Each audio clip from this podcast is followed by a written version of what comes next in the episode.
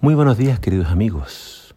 Hoy en Primero Dios te invito a que juntos podamos leer Mateo capítulo 13. Leo para ti los versículos 10 al 30 y 36 al 43. La siguiente es otra historia que contó Jesús. El reino del cielo es como un agricultor que sembró buena semilla en su campo. Pero aquella noche, mientras los trabajadores dormían, vino su enemigo, sembró hierbas malas entre el trigo y se escabulló. Cuando el cultivo comenzó a crecer y a producir granos, la maleza, la maleza también creció. Los empleados del agricultor fueron a hablar con él y le dijeron, Señor, el, el campo donde usted sembró la buena semilla está lleno de maleza. ¿De dónde salió?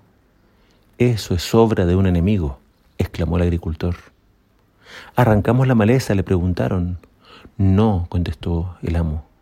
Si lo hacen, también arrancarán el trigo dejen que ambos crezcan juntos hasta la cosecha. Entonces les diré a los cosechadores que separen la maleza, la aten en manojos y la quemen, y que pongan el trigo en el granero. Luego Jesús dejó a las multitudes afuera y entró en la casa. Sus discípulos le dijeron, por favor, explícanos la historia de la maleza en el campo. Jesús respondió, el Hijo del Hombre es el agricultor que siembra la buena semilla. El campo es el mundo y la buena semilla representa a la gente del reino. La maleza representa a las personas que pertenecen al maligno. El, enemigo que sembró esta maleza entre el trigo es el diablo. La cosecha es el fin del mundo y los cosechadores son los ángeles. Tal como se separa la maleza y se quema en el fuego, así será en el fin del mundo el Hijo del Hombre enviará a sus ángeles, y ellos quitarán del reino todo lo que produzca pecado, y a todos aquellos que hagan lo malo. Y los ángeles los arrojarán al horno ardiente, donde habrá llanto y rechinar de dientes. Entonces los justos brillarán como el sol en el reino de su Padre. El que tenga oídos para oír, que escuche y entienda. El capítulo 13 de Mateo nos presenta el método pedagógico de Jesús para enseñar. Se dice que Jesús no le hablaba a la gente sino por parábolas, es decir, historias cotidianas, para ilustrar verdades y principios eternos de la palabra de Dios. Algunas son fáciles de entender, otras de estas parábolas requieren una explicación de parte de Jesús. Pero al ser historias eh, una vez que era comprendida esta historia, nunca más se olvidaba. Cada vez que los discípulos vieran a un sembrador, se acordarían de la parábola de Jesús. ¿Qué significa la parábola del trigo y la cizaña? Acá se dice claramente que Jesús es el sembrador. Él vino a este mundo con una misión, entregar el mensaje de Dios, el Evangelio. Quienes acepten el Evangelio, es decir, acepten a Jesús, serán hechos hijos de Dios. Hay un enemigo, Satanás, y cuando todos dormían vino y sembró cizaña. Los oyentes dormían y vino también la cizaña. Los oyentes podían identificarse con la historia. Si hay un enemigo que te odia, te podría llegar a hacer algo así. Trataría de arruinar tu cosecha. La cizaña no sirve para nada.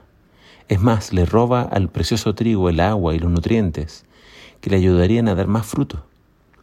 La idea de arrancar la cizaña no era mala, pero era peligrosa, ya que se podía confundir con el trigo, ya que se parecen mucho. El Señor no quiere que nadie se pierda. Y si en la tarea de arrancar se arranca trigo, se pierde. La separación del trigo y la cizaña la hará el Señor al final, cuando regrese por los suyos en las nubes de los cielos. Y el Señor no se equivoca. Él sabe lo que hay en nuestros corazones. Él sabe eh, quiénes le sirven a Él de todo corazón y quiénes más bien están haciendo la obra del diablo. No es nuestra tarea separar, distinguir si una persona es trigo o cizaña.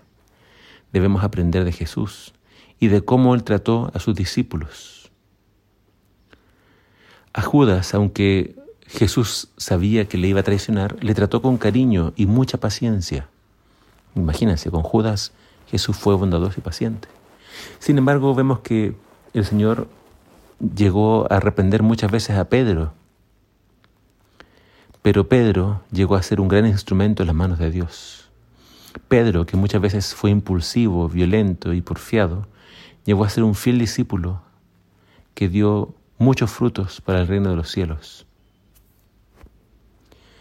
Pedro entonces se dejó usar por el Maestro y, aunque muchas veces fue impulsivo, violento y porfiado, llegó a ser un fiel discípulo que dio muchos frutos para el reino de los cielos. Muchos se desaniman al ver males en la iglesia. No entienden por qué los que se dicen ser discípulos de Cristo actúan de formas que no representan siempre el Espíritu de Cristo. Jesús nos enseñó que las redes, del, las redes del Evangelio a veces arrancan peces buenos y a veces peces malos. Pero se nos asegura que muy pronto, al final de la historia de este mundo, Dios los separará.